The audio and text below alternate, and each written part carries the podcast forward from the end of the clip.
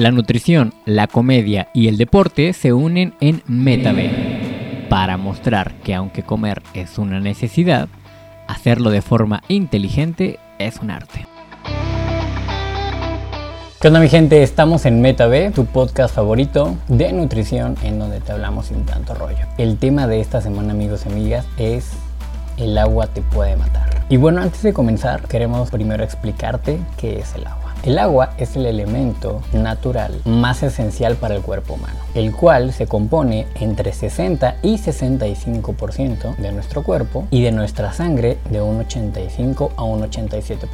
Esto ya nos habla que nuestro cuerpo está formado en gran parte por agua. Pero ¿por qué te decimos en el título que el agua te puede matar? Esto es porque la calidad del agua va a ir variando muchísimo y aquí en MetaB te vamos a aclarar cómo mejorar tu consumo de agua, tus requerimientos y obviamente ver cuál es tu mejor opción a la hora de elegir agua. Primero déjame contarte que en 1945 en Michigan comenzaron a agregarle flúor a toda el agua potable para la comunidad y esto tuvo una gran repercusión para evitar las caries en ese entonces. Entre más pasaba el tiempo, más y más países fueron adoptando este método porque tenían una gran pandemia que tenía que ver con tener daños en dientes, tener problemas con caries muy continuas en toda la población en, total.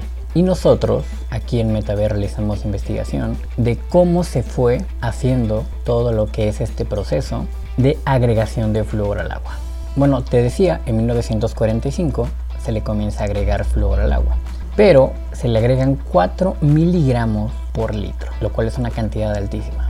En requerimientos diarios, los hombres necesitamos 3 miligramos y las mujeres 2.5 gramos, lo cual nos dice que estamos consumiendo de 3 a 4 veces más flúor de los requerimientos que tenemos en nuestro cuerpo humano. Ahora, ¿en qué afecta este aumento de flúor en los líquidos? Primero, acaba afectando lo que es tus huesos porque desmineraliza y afecta la dureza y elasticidad de estos mismos y te puede producir fluorosis esquelética, la cual te está dando a entender que afecta primeramente los huesos. Entonces tenemos que como primer instancia el agua es tóxica por la cantidad de flúor que contiene.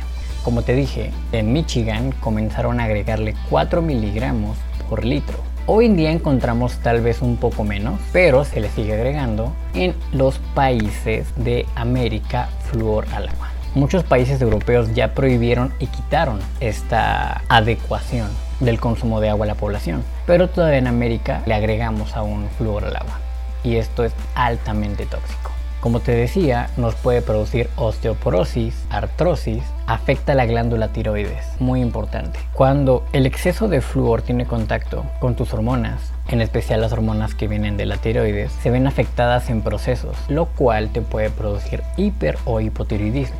De unos años para acá se han siguiendo realizando estudios y obviamente esto va determinando y dando más la pauta a que podamos llegar a prohibir el flúor en los líquidos. Pero lamentablemente hoy en día en la botella que tú encuentres, ya sea en tu casa, en algún lugar de comercio, tal vez si viajas a otros estados, lo más seguro es que las cantidades de flúor en los líquidos que estás consumiendo sea muy alta y esta sea muy tóxica.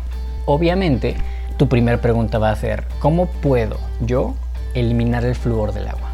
Existen algunos filtros que puedes encontrar en algunas plataformas de ventas, los cuales te van a ayudar por medio del proceso de osmosis a limpiar el agua. O también puedes comprar una destiladora para que tú puedas eliminar el exceso de minerales malos para tu organismo.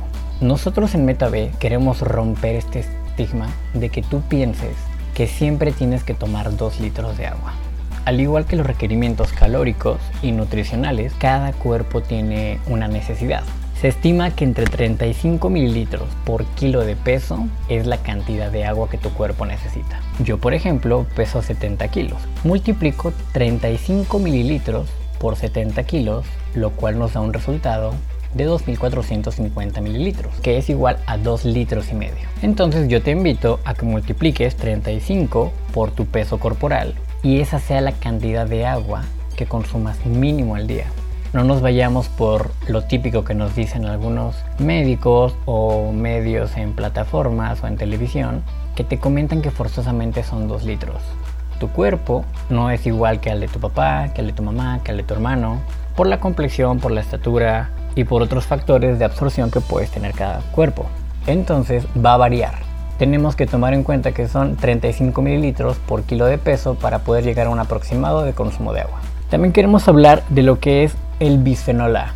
El bisfenol A es lo que hace que los plásticos estén duros y tengan la capacidad de ser transparentes. Y este es un derivado del petróleo, el cual se libera con el contacto de calor y frío hacia los plásticos. Por ejemplo, si tú consumes una botella de agua fría del supermercado, obviamente por el cambio de temperatura ya se liberó partículas de bisfenol A a los líquidos que tú estás consumiendo. Y esto produce, obviamente, que tú lo estés consumiendo y que sea tóxico para tu organismo.